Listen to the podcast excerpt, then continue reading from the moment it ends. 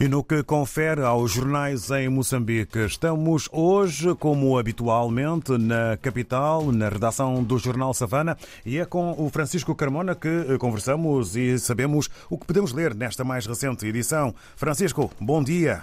Bom dia, rádio ouvintes. Nesta edição, o Savana aborda o processo de votação para as sextas eleições autárquicas que decorreu esta quarta-feira, 11 de outubro, nas 65 autarquias do país. No entanto, o escrutínio foi marcado por diversas irregularidades que colocam em causa a integridade do processo. Os órgãos eleitorais ainda não divulgaram os resultados intermédios, mas a oposição, sobretudo a Renamo, canta vitória nos municípios de Maputo e Matola, no sul de Moçambique. Na Beira, província Sofala, centro de Moçambique, o Movimento Democrático de Moçambique também saiu à rua para festejar aquilo que considera vitória convincente. A Frelimo, o partido governamental, ainda não se pronunciou, mas para os próximos dias ativesse uma verdadeira guerra de números. No entanto, nessas eleições, a expectativa em que haja equilíbrio de forças em muitas assembleias municipais, com a oposição a ganhar terreno. Detalhes sobre este tema está na edição de hoje.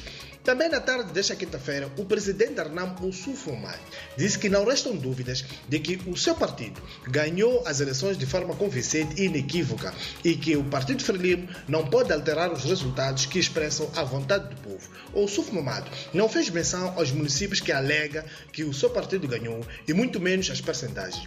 Disse preferir aguardar pelos resultados oficiais dos órgãos eleitorais e só depois disso vai se pronunciar.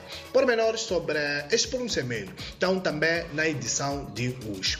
É, na frente econômica, a companhia AB Foods entrou na corrida pela compra da Maragra através de uma proposta para aquisição das cotas da firma sul-africana Togad Hullet, que detém atualmente a açucareira moçambicana que fica no distrito da Manhissa, província de Maputo, sul de Moçambique. A proposta da AB Foods foi submetida por via da sua subsidiária sul-africana Love Africa. A açucareira da Maragra encontra-se paralisada após as cheias ocorridas em fevereiro deste ano ano. As intempéries danificaram parte considerável do equipamento e afetaram a produção de cana-de-açúcar. Detalhes destes e outros temas estão no Savana de hoje, que já está nas bancas e nas nossas plataformas tecnológicas. Bom dia e um abraço de Francisco Carmona, a partir da redação de Savana, em Maputo.